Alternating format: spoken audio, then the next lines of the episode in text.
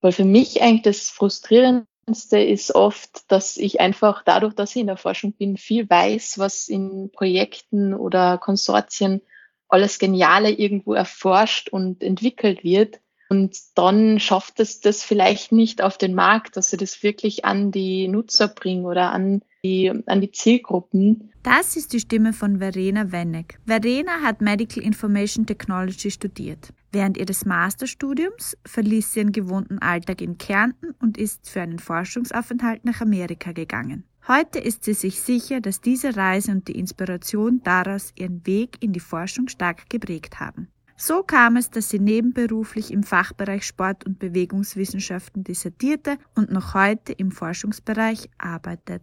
Wenn euch die Folge mit Verena gefällt, dann teilt sie sehr gerne mit jemand, den sie gefallen könnte und jetzt viel Spaß mit Tech She Likes Folge 50. Wann war der Zeitpunkt, an dem du dich für das Studium Medical Information Technology interessiert hast? Ja, das ist eine ganz eine witzige Geschichte. Eigentlich so ein Jahr vor meiner Matura war ich auf diesem Maturanten, Maturantinen-Tag an der Uni Klagenfurt, wo sich halt verschiedene Studiengänge auch vorgestellt haben. Und mir war halt klar, ich will was studieren, ich will auch was in Kärnten studieren, aber ich wusste noch nicht so wirklich, in welche Richtung. Schule habe ich mich dann schon auch, vor allem in der Oberstufe, sehr für diese naturwissenschaftlichen Themen, also Mathematik und Physik und so weiter interessiert. Und da war irgendwie schon klar, es sollte so ein bisschen in die technologische Richtung gehen, aber so ganz habe ich noch nichts äh, so, wo ich sage, das hat jetzt irgendwie eine Begeisterung bei mir entfacht. An diesem Tag war es eben ganz witzig, weil da ist jemand halt ganz allein, also als Promoter sozusagen, so ein, ein Student, dort gesessen und meine Schwester war ihm auch mit. Und ich denke mir so, ah, das klingt irgendwie cool, dieses Medical Information Technology, weil Medizin, das hat mir auch schon immer fasziniert. Aber es war jetzt noch nie so viel, dass ich sage, ich will jetzt den Erstberuf äh, ergreifen. Ja, was mache ich, was mache ich? Meine Schwester dann, jetzt gehen wir fragen. Und dann sind wir halt hin und dann hat es irgendwie so ein bisschen angefangen. Also ich würde jetzt äh, fast nicht sagen, Liebe auf den ersten Blick, aber so irgendwie, ja, das hat mich einfach von allem, was ich dort gesehen habe, am meisten irgendwie angesprochen. Und ich denke mal halt immer da, wo die Motivation ist, da, da bleibst dann auch dran. Ich habe einen Artikel gelesen, wo das Ergebnis war, dass die ersten tausend Tage im Leben einer Person ausschlaggebend dafür sind, ob man sich später für was Naturwissenschaftliches entscheidet oder nicht. Würdest du sagen, deine ersten tausend Tage waren da ausschlaggebend dafür? Also erst einmal muss man sich an die ersten tausend Tage irgendwie erinnern können.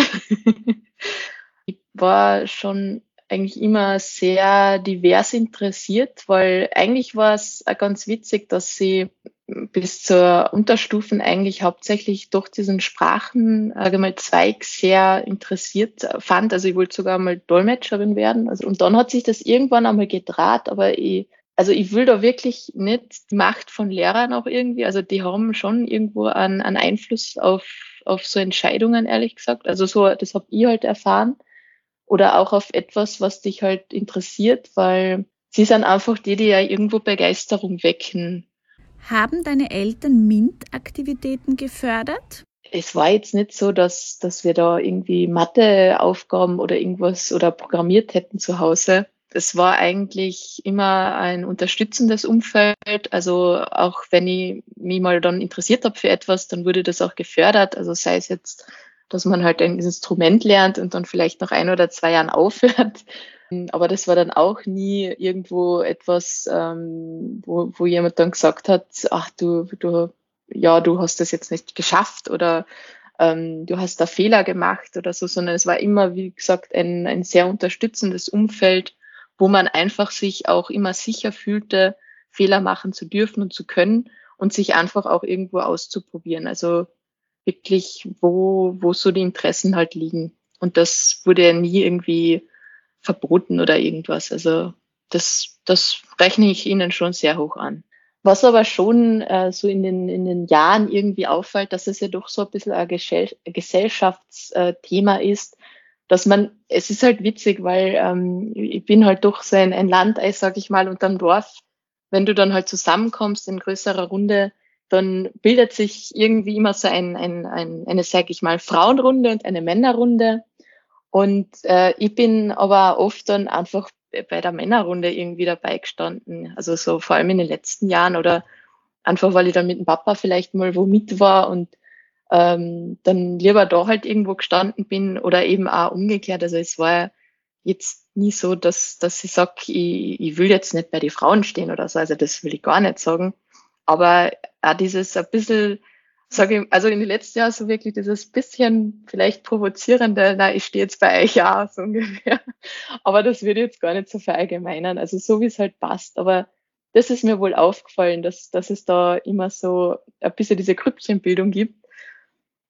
Aber jetzt wirklich, dass jemand gemeint hat, ah, du schaffst das nicht. Also ich war auch technisch eigentlich so, also dieses technische Werken oder so, da war ich immer, immer geschickt und da hat jetzt auch nie jetzt der Lehrer irgendwie gemeint, ja, wenn ich mir jetzt, also da haben wir so Werkstücke aussuchen dürfen und wenn es da mal ein bisschen komplexeres irgendwie ausgesucht hast, dann hat der auch nicht gesagt, äh, ja, das, das bist du sicher, dass du das schaffst. Gibt es Unterschiede zwischen Stadt und Land, was die Emanzipation betrifft? Also so von, vom, einfach vom Eindruck her ist es einfach akzeptierter, wenn man jetzt äh, in der Stadt wohnt und äh, jetzt dann doch der Mann irgendwie am, am also daheim bleibt für, für die Kinderbetreuung oder so irgendwie. Aber ich würde auch nicht sagen, dass das jetzt am Land nicht möglich wäre. Ich sage nur, es ist weiter verbreitet, also im Sinne häufiger vielleicht der Fall. Wobei das weiß jetzt ehrlich gesagt nicht. Also müsste man sich vielleicht auch mal Zahlen anschauen dazu. Ähm, ich fand es zum Beispiel mal ganz witzig bei einer Reise so nach Schweden, wo man einfach, also in Stockholm, einfach wirklich viele Männer mit äh, Kinderwagen gesehen hat aber da weiß ich auch nicht, ob das dann dadurch war, dass man das davor schon mal gehört hat und sozusagen diese selektive Wahrnehmung irgendwo schon ähm, sich darauf irgendwie ein, eingespielt hat oder halt äh, eingelassen hat. Und ähm, dass man das vielleicht noch öfters auch hier dann wo sieht, aber also ich würde eher so von vielleicht weit mehr, also du siehst es einfach mehr, weil einfach die Leute ja auf viel engerem Raum irgendwo zusammenleben dass das ähm, irgendwo auch du das einfach öfter siehst als vielleicht am Land, sage ich jetzt mal.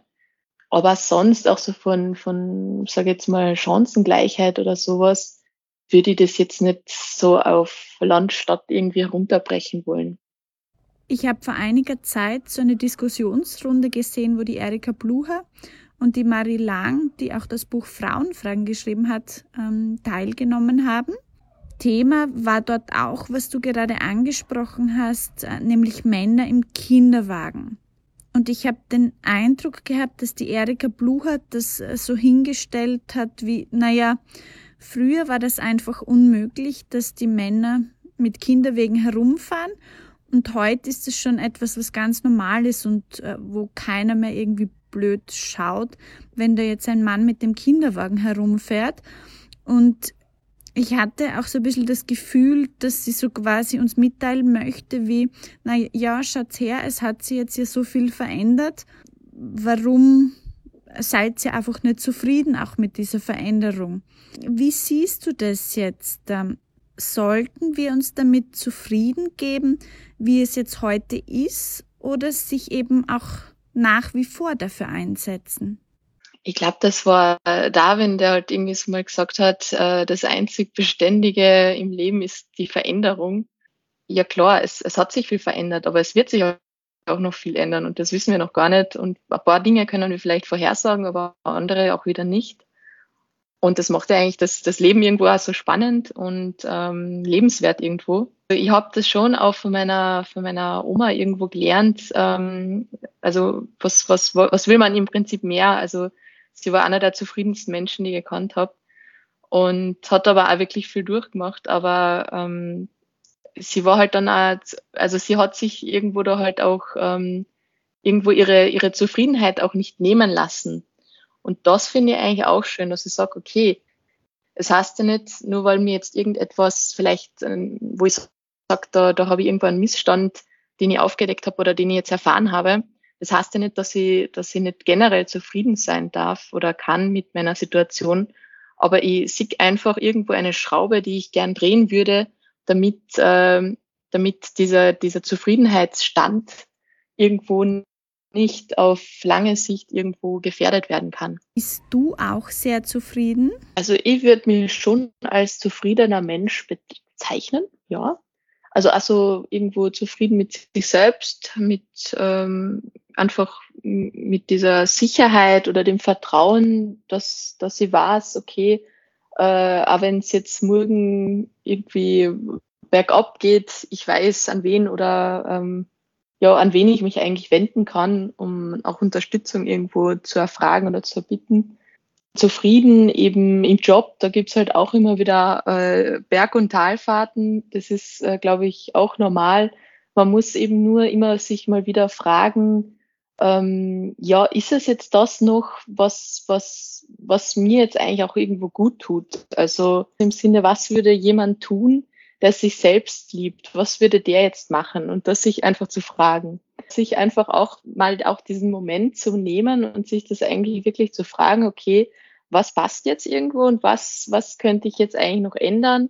Oder ähm, was lässt sich auch so ändern, dass ich sage, ich muss mich nicht dadurch ändern, sondern irgendeine äh, eine Situation oder Bedingungen, die ich irgendwo auch ansteuern kann und auch zu sehen oder zu erkennen, okay, ich kann da jetzt, ähm, ich komme da einfach nicht mehr weiter und da auf den Mut irgendwo zu fassen und zu sagen, ja, na, dann muss es was anderes sein. Das Vertrauen, dass man sagt, man darf Fehler machen, weil nur so kann man eigentlich wachsen und, und sich entwickeln und man darf auch mal eine falsche Entscheidung, die halt, sage ich mal, retrospektiv vielleicht nicht die, die gescheitste war, aber dass man da wirklich sagt, okay, na, das äh, hat mir jetzt eigentlich nur stärker gemacht, hoffentlich. und ähm, dann auch nicht irgendwie den, den, sage ich mal, jetzt bin ich sehr metaphorisch, aber so irgendwo den, den Horizont irgendwo auch immer wieder zu sehen. Was war denn das Mutigste, das du jemals gemacht hast? Einerseits dieses Masterprojekt wirklich äh, in den USA dann gemacht habe weil das hätte ich von mir nie gedacht, dass ich das Kärnten einmal verlasse, sage ich jetzt einmal. auch, dass ich dann eigentlich, wo ich dann gesehen habe, irgendwie damals, wo ich wirklich frisch irgendwo von der, von der FH gekommen bin, wo ich gesehen habe, na, irgendwie, da, da ist jetzt nicht das, was ich jetzt irgendwie jetzt in dem Moment brauche, an, an beruflichen Mentoring oder Coaching wo ich mich dann auch wirklich äh, in anderen Bundesländern schlau gemacht habe, wo es da auch eben in diesem Bereich Active and Assisted Living so Forschungsmöglichkeiten gibt. Und so privat ist es meistens, dass ich sage, jetzt geht zu dem oder der hin und, und äh, mach sie zu meiner Freundin oder zu meinem Freund so ungefähr. das war vor allem halt, sage ich mal, in der Schulzeit oder in der Kindergartenzeit auch noch so, so wirklich so Momente, die mir einfach irgendwie noch so frisch äh, im Gedächtnis bleiben oder haften bleiben, wo ich dann halt jemanden irgendwie ansprich und sag, äh, ich bin die Verena und wer bist du so ungefähr. Also, Gibt es Freunde, wo du sagst, die haben Momente deine Karriere oder deinen Job definiert? Da ja jetzt äh, die äh, Dissertation noch nebenbei so äh, mache, habe ich da durch auch Unterstützung durch eben äh, einen Freund, der eben auch die Dissertation macht, aber eben auch meine, meine Kollegen und natürlich meine äh, Freunde jetzt auf der Arbeit, wo man sich da dann doch irgendwie immer wieder mal so Selbsthilfe-Tipps gibt oder sich gegenseitig auch irgendwo motiviert andere Freunde braucht man einfach äh, diese, diese Work-Life-Balance irgendwo zu erhalten. Aber da ist auch so, dass wir jetzt nicht sagen, ähm, na, wir reden nicht über die Arbeit, sondern ich finde es eigentlich ganz wichtig, sich auszutauschen. Ich habe aber eigentlich äh, wirklich gut, sehr gute Freunde äh, in ganz anderen Bereichen irgendwo. Und selbst da finde ich immer so faszinierend. Da kommt vielleicht dann wieder so äh, das Forschergehen heraus oder so. äh, dass, dass irgendwie, egal was für einen Job du machst, also man hat eigentlich immer irgendwo die, äh, dieselben Probleme oder ähnliche Dinge, die an vielleicht in dem Moment auch dann aufregen oder irgendwo denken, wo du denkst, das hemmt jetzt für die nächste Woche. Und dann hilft manchmal so ein Gespräch und zu sagen, ah, okay, ich bin doch nicht die Einzige, die das hat und okay, das könnte man so und so vielleicht angehen oder vielleicht sehe ich das jetzt viel zu schwarz, als es eigentlich ist. Und das finde ich eigentlich so wichtig äh, an Freundschaft, dass man sich einfach auch so gegenseitig irgendwie unterstützt und auch darauf vertrauen kann, dass man jetzt, ähm, auch wenn man vielleicht einmal ein bisschen ausfällig wird, dass, dass das jetzt Scheidungsgrund sozusagen für Freundschaften gewertet wird, sondern dass man einfach versteht, okay, es ist einfach ein Vertrauen und eine Sicherheit da, dass man da eigentlich alles Mögliche auch bereden kann. Ist Medizin und Technik, Medizin und IT nach wie vor dein Thema? Also es ist noch immer eine Herzensangelegenheit von mir. Ich habe nur, also eigentlich jetzt so die letzten Jahre nach dem Studium einige Stationen so durchgemacht, beziehungsweise auch während des Studiums in Form von Praktika und habe da eigentlich auch viel ausprobiert. Ich bin ja jetzt mittlerweile in der Forschung gelandet. Das habe ich zum Beispiel im Bachelorstudium, habe ich da eigentlich nie dran gedacht, dass ich da mal in Forschung gehe. Also da wollte ich doch noch eher in Richtung medizinische Bilddatenverarbeitung. Das hat mich da sehr interessiert. Dann im Master habe ich aber eigentlich auch durch, muss ich echt an, an, an einen Kumpel von mir danken oder einen Freund, der mich da eigentlich mit nach Amerika ähm, mitgenommen hat sozusagen, beziehungsweise wir haben das dann beide gemeinsam initiiert und auch uns organisiert und äh, dort haben wir unsere Masterarbeiten eben, äh, geschrieben. Es war beim Institute for Creative Technologies an der USC und da hab, also da habe ich dann wirklich diese Forschung für mich irgendwo entdeckt, wo ich sage, okay, schau mal an, wie kann ich dann doch Technologien verwenden und einsetzen, damit ich da einen Mehrwert schaffe. Und das waren damals so verbale und nonverbale Eigenschaften oder Features für eine Selbstmordrisikoabschätzung bei Jugendlichen. Und ich meine, das ist irgendwo noch in diesem Medizinbereich. Es ist jetzt weniger vielleicht technologisch, außer dass ich natürlich diese Datenaufzeichnung von diesen Features und dann die Umwandlung auch in zum Beispiel, da gab es äh, Parameter für, wie hauchig eine Stimme war zum Beispiel.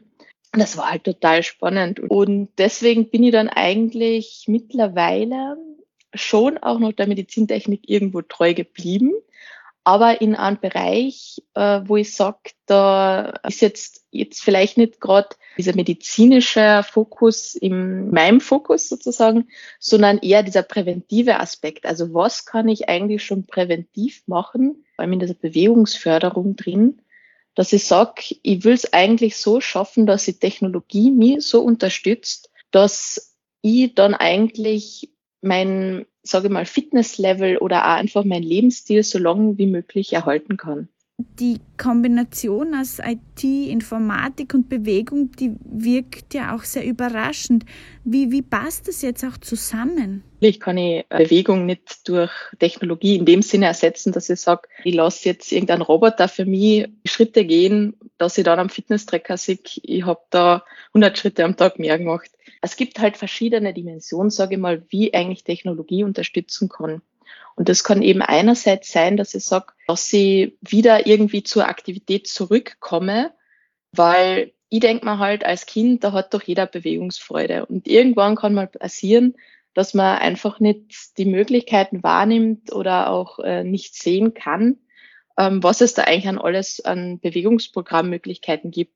Also das ist so die einfachste Form, dass ich sage, über Plattform, wo ich einfach sehe, okay, dort und da sind Kurse, die mich interessieren. Und dann geht's natürlich auch äh, wirklich weiter Richtung, sage ich mal, assistierende Technologien. Also da geht's dann auch schon Richtung Rehabilitation oder eben auch in der Prävention, dass ich sage, ähm, da haben wir ein Projekt gehabt, wo wir im Prinzip mit Technologien das Training zu Hause unterstützt haben. Das war jetzt auch noch äh, vor Covid. Also ähm, das war uns damals auch schon wichtig, weil Bewegung ist immer noch etwas, was äh, laut WHO einfach eins der, der wirklich dringendsten Angelegenheiten ist, um halt so gesundheitliche Risiken in, also einfach die zu re reduzieren. Und ja, also da finde ich es einfach so spannend, auch wie dann auch mit Technologie man sich eigentlich auch wieder so ein bisschen kalibrieren kann also dieser Fitness-Tracker ist also ein Lieblingsbeispiel eigentlich von mir. Er wirkt jetzt bei mir ehrlich gesagt nicht so, wie er wahrscheinlich sollte. Also dass ich sage, ah, jetzt habe ich äh, 10.000 Schritte gemacht, morgen mache ich 20.000. Ich denke mir dann oft, oh, 10.000 Schritte, oh, das ist aber schon sehr viel für heute. Aber es ist irgendwie etwas, wo ich sage, ich kann so meine Selbstwahrnehmung ein bisschen schulen und schärfen und dann wieder schauen, okay, das, das tut mir gut, das sollte ich beibehalten Oder ich sage dann auch, ähm, ja, okay, sollt, äh, sollte mir vielleicht doch was anderes suchen, was mir da helfen kann.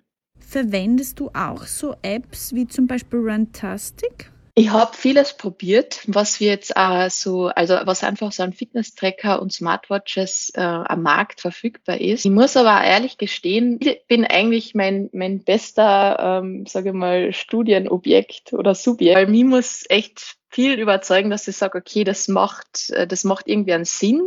Und da muss ich auch eben wirklich in Gespräche mit äh, Usern gehen, also mit denen, mit unseren Zielgruppen, dass ich sage, okay, da ist irgendeine Anforderung, die jetzt noch nicht da war und die man mittels Technologie eben doch irgendwie überbrücken könnte. Und da haben wir dann eben auch verschiedene Analysen dazu, dass man sich wirklich anschaut, ja, weil es ist einfach am Anfang erst was Neues. Du hast irgendwie ein neues Gadget oder auch irgendwo, ah, das schaut cool aus, macht, macht Geräusche oder gibt's da irgendwo ein Feedback wieder. Und dann flaut's ein bisschen ab. Das kennt man eigentlich mit allen neuen Dingen.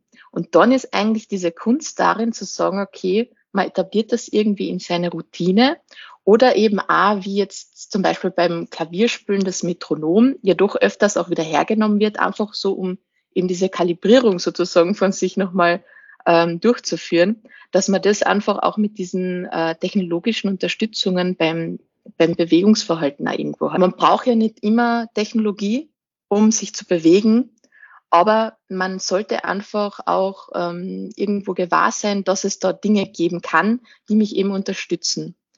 Und das sehe ich jetzt vor allem jetzt äh, aus dem Active and Assisted Living Bereich, der vor allem auch so auf die ältere Generationen abzielt, dass ich sage, okay, ich habe da jetzt vielleicht irgendeine Verletzung gehabt, dass jetzt mein Knie jetzt äh, nicht mehr so gut einsetzen kann, dann fehlt mir eigentlich dieser Mut oder auch diese Entscheidung, dass ich sage, okay, wie kann ich jetzt eigentlich auch ohne einen Coach dann daheim doch weiterarbeiten, ohne dass ich mich dann verletze. Und da finde ich eben wieder so wirklich individualisierte Trainingsprogramme, die ich einfach dann zu Hause auch machen kann, weil dann werde ich wahrscheinlich äh, kein, kein YouTube-Video ähm, einfach anschauen können, weil ich einfach nicht weiß, ob diese Übung dann auch wirklich gut für mich ist, im Sinne, dass ich jetzt nicht mein Knie überlaste. Und das finde ich halt so spannend. Also, dass ich immer wieder mal sagen kann, irgendwo ähm, einerseits diese, diese Selbstwahrnehmungssteigerung, dass ich sage, okay, äh, ich kalibriere mich sogar sozusagen einmal neu, dass ich mal so mein Bewegungsverhalten irgendwo optimiere oder ergänze. Und andererseits, dass ich auch weiß, okay, es gibt da unterstützende Möglichkeiten, dass ich dann doch zu dem Bewegungsverhalten oder bei dem Bewegungsverhalten bleiben kann, das ich mir jetzt eigentlich die Jahre über irgendwo aufgebaut habe. Die Forschung ist ja nicht unbedingt als Arbeitsfeld für Work-Life-Balance bekannt.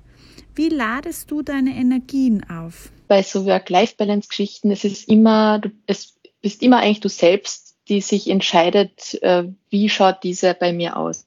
Und natürlich gibt's Phasen, wo man dann vielleicht mal Überstunden schiebt oder auch wirklich sagt, oh Gott, ich kann irgendwie nicht schlafen, weil mir das eine Projekt oder der eine Antrag noch so im Kopf herumgeistert. Aber dann eben zu schauen, dass das nicht ein Dauerzustand wird, das ist eigentlich wirklich sehr wichtig, weil ähm, also man weiß einfach durch Pausen, wie du sagst, regeneriert man sich und man will ja auch irgendwo dranbleiben.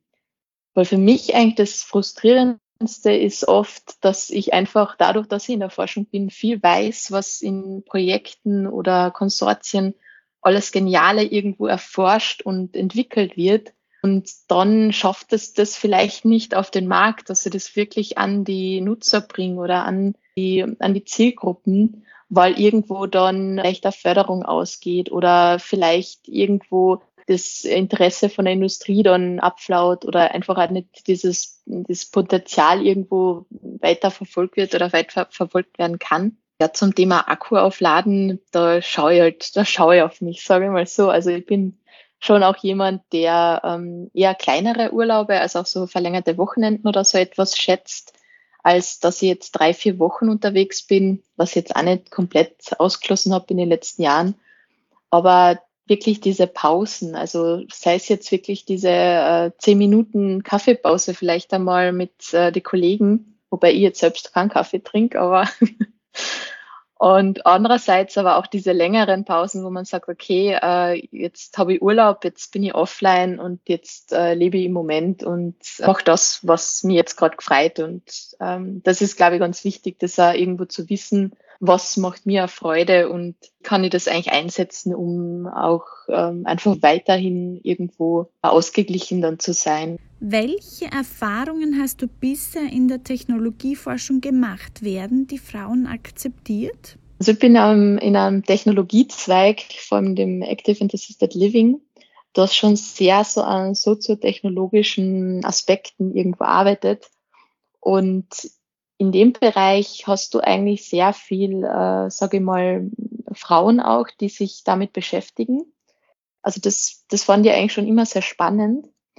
Ich habe aber auch dadurch, dass jetzt eben äh, wir sehr viel mit den Sportwissenschaften gemacht haben und ich jetzt auch in diesem Bereich dissertiere, bei einer der ersten Kongresse, wo ich wirklich auf so einen sportwissenschaftlichen Exkurs und, und, und ähm, auch selbst was auch präsentiert habe, war, hat mich das dort so fasziniert, weil bei Konferenzen oder so im, im Bereich AL oder äh, generell so E-Health-Themen habe ich immer so, vor allem am Anfang, als ich halt wirklich Berufseinsteiger war, so erlebt, dass irgendwie die Männer sich da irgendwie mehr getraut haben und, äh, sage ich mal, Fragen gestellt haben, wo ich mir denke, ja, das hat der eh gesagt, aber passt eh so ungefähr. Also äh, das fand ich so spannend und bei den Sportwissenschaften, da waren wirklich super viele Studenten, die waren vielleicht die Master sogar.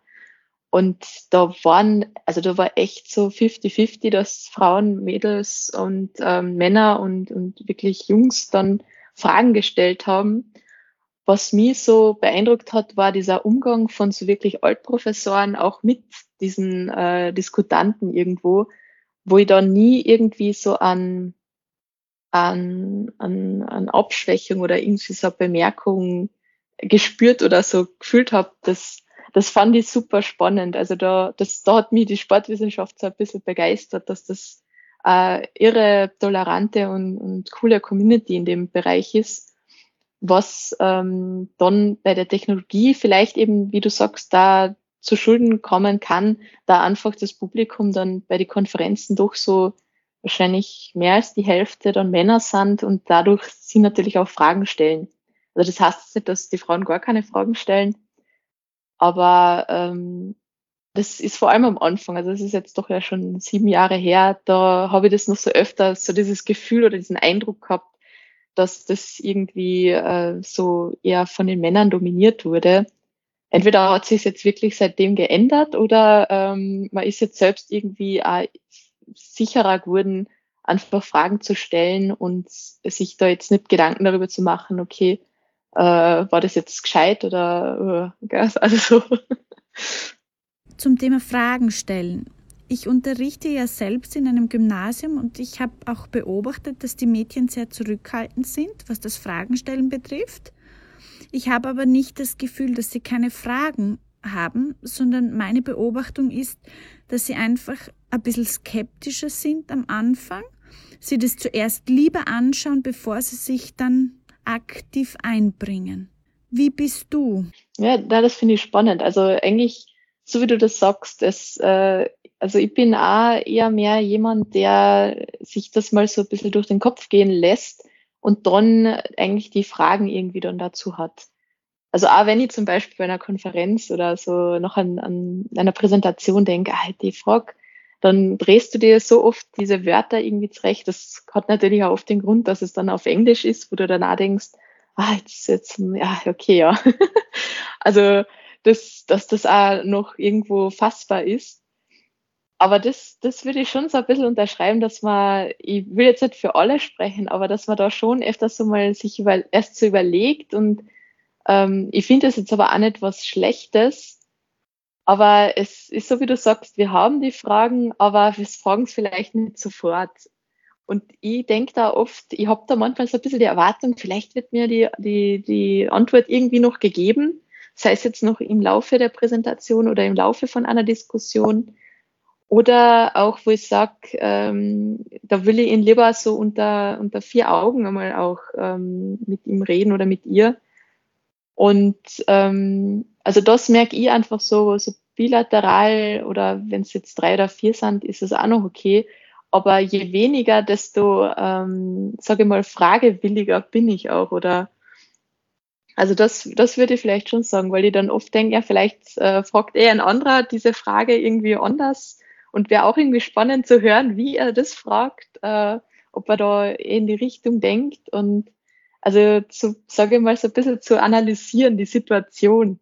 Das finde ich eigentlich ganz, ganz treffend, ja. Das mit den Wörtern zurechtlegen, das habe ich genauso wie du. Ich habe es jetzt angefangen, dass ich, äh, wenn ich, also das mache ich erst seit kurzem und dann ist äh, das in die virtuelle Welt ein bisschen abgerutscht mit den Konferenzen und so. Aber äh, dass ich mir dann die Frage auch gleich aufschreibe. Also wenn die Präsentation an so einem Punkt ist, wo ich sage, ah, das, das wird mir jetzt interessieren, dann schreibe ich mir diese Frage gleich auf und äh, wenn es halt dann im Laufe der Präsentation beantwortet werden, haben sie sich eh erledigt. Und wenn ich dann aber am Ende von der Präsentation sage, hm, irgendwie, das, das würde ich noch gern irgendwie vertiefen, dass ich entweder dann die Frage stelle oder halt dann sage, okay, es gibt ja dann noch so einen Austausch, dass man sagt, äh, man kann ja noch vorne hingehen und mit dem äh, Präsentanten dann halt da reden.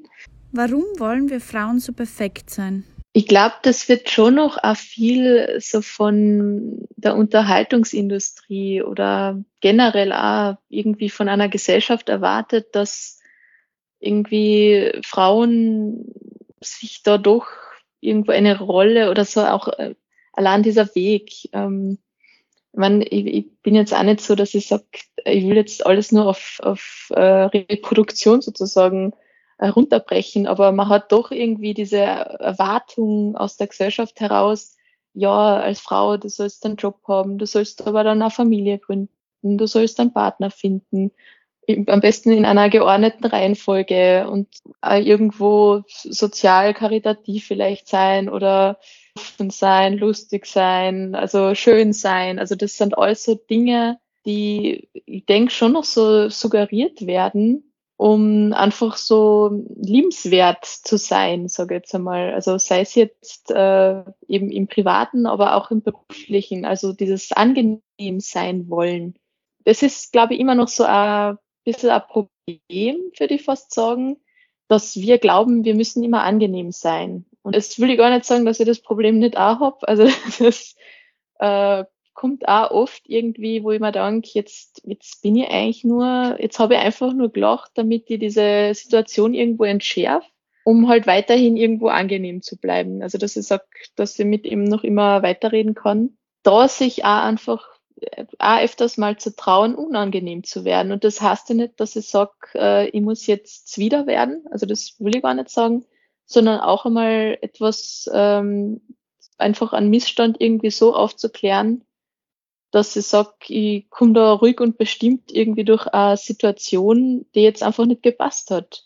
Also ich würde jetzt nicht unbedingt sagen perfekt, sondern eher dieses angenehm sein wollen. Und das ist halt schon noch so irgendwo die Erwartungshaltung von außen, die man sich dann irgendwie über die Jahrzehnte, sage ich mal, äh, von innen heraus irgendwo aneignet. Angenehm sein, das trifft es auf den Punkt. Vielen, vielen Dank. Angenehm sein das trifft es auf den Punkt. Vielen, vielen lieben Dank. Das war die Folge mit Verena. Wenn euch die Folge gefallen hat, dann freue ich mich sehr, wenn ihr Taxi Likes abonniert bei Apple Podcasts und Spotify und wenn ihr gerade bei Apple auch eine Bewertung dalasst. Für Feedback könnt ihr mich auch erreichen unter Taxi Likes bei Instagram, bei Facebook, bei LinkedIn oder über meine Website www.taxilikes.co.